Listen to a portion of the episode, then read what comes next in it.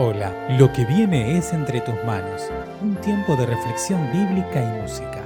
Quienes lo hacemos, esperamos que te ayude a acercarte más al corazón de Dios.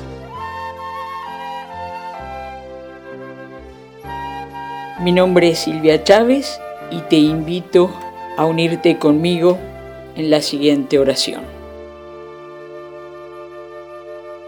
Dios y Padre, que tu palabra sea lámpara a nuestros pies y luz a nuestro camino. Guíanos, Señor, a través del texto escrito a conocerte más, a amarte mejor y ser de bendición a otras personas. Que nuestras voces, nuestros corazones alaben junto a la creación al único Señor y Dios que conocemos en Jesucristo.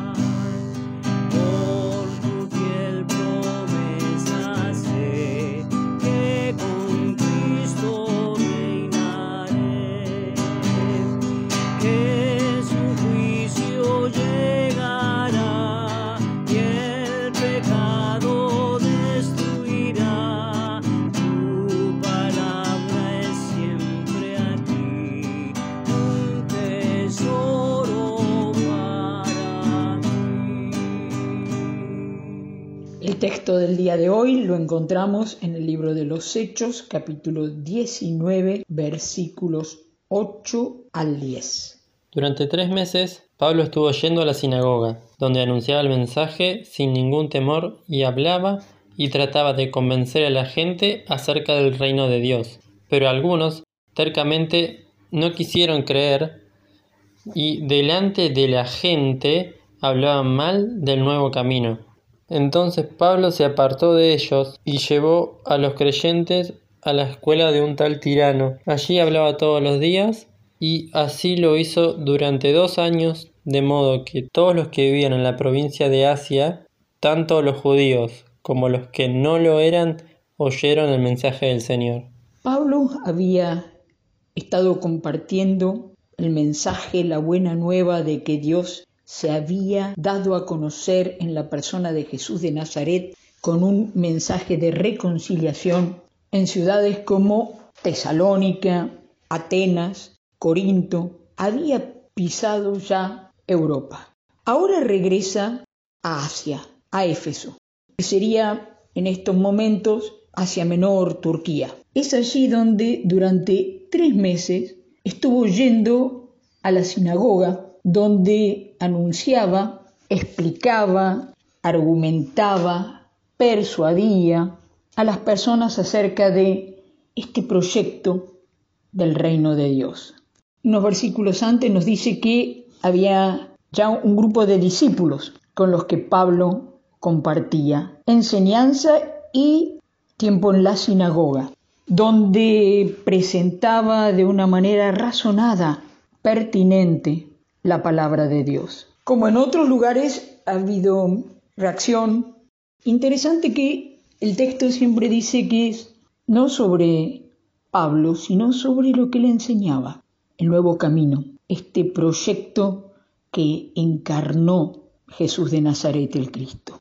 Ante esta reacción, Pablo se retira a otro lugar, la escuela de Tirano, y es allí donde sigue su tarea de enseñanza sistematizada durante dos años. Interesante que dice que hablaba todos los días. Seguramente mantenía el día de descanso, pero todos los días estaba allí enseñando, compartiendo, anunciando el mensaje del Señor.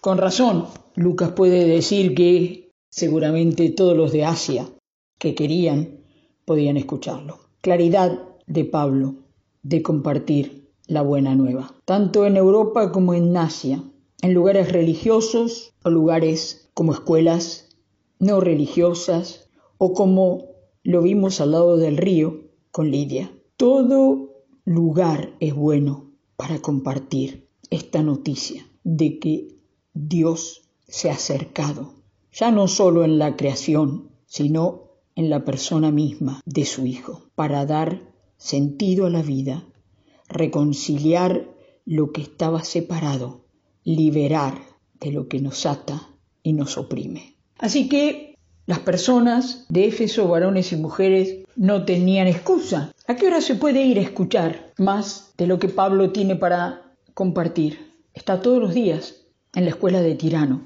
enseñando, argumentando, persuadiendo, Judíos y gentiles, varones y mujeres, allí podían asistir. Entonces, vos y yo, ¿qué excusas tenemos para no vincularnos con el texto bíblico de manera comunitaria, asistir a un grupo, tener tiempos de lectura personal, escucharla por el celular, un audiolibro? Porque hermano, hermana, la palabra de Dios es lámpara, trae luz a tu camino y al mío, al camino de la iglesia. Una iglesia que no abre la palabra, indaga en ella, la estudia y la lleva por obra, a la larga desfallece, a la larga no encuentra el rumbo. Lo mismo pasa con nuestras vidas. Pablo y su equipo entienden la importancia de seguir formando las nuevas generaciones, varones y mujeres que conozcan de manera razonada la palabra del Altísimo. Y hermano, Hermana, la palabra razonada, los argumentos, no sustituyen al Espíritu Santo, se potencian. Hemos visto cómo el Espíritu Santo llevó a Pablo y a su grupo a Europa y cómo ahora lo trae a Asia para enseñar. Lo hemos visto en el devocional pasado mostrando el poder para sanar, porque el Espíritu Santo es espíritu de la verdad y la palabra de Dios es palabra verdadera. Tal vez sea un buen tiempo para preguntarnos, ¿hay algún grupo de estudio bíblico en el cual puedo participar? ¿Hay algún libro en el que me puedo basar para tener tiempos de intimidad y conocimiento con Dios? ¿Hay algún curso de estudio de la Biblia que puedo tomar, que puedo participar? Y hermano o hermana, si estás en tareas de liderazgo, si estás sirviendo en tu iglesia, en tu grupo, tal vez sea buen momento para compartir algo de lo que el Señor ya te ha enseñado e invites a miembros de tu iglesia, tu vecina, tu vecino, compañero de trabajo, de estudio, a conocer más del Dios de la Biblia, a conocer más a Jesús de Nazaret, porque no se vive bien lejos de Él, porque hay varones y mujeres buscando en pozos secos que no calman la sed. Hay oscuridad alrededor nuestro. Recordá a Pablo y su equipo. Meses enseñando en la sinagoga y dos años todos los días en la escuela de Tirano. Un maestro formador de discípulos. Dedicó tiempo. Que así sea en tu vida y en la mía. Que así sea en nuestras iglesias. El pueblo del libro en este mes que comenzamos, el mes de la Biblia. Gracias por escuchar Entre tus manos, un audio podcast realizado por la Iglesia Evangélica Metodista de Bernal. Te invitamos a participar de nuestro grupo de reflexión. Podés sumarte ingresando a iglesiavernal.org barra grupo. Te esperamos.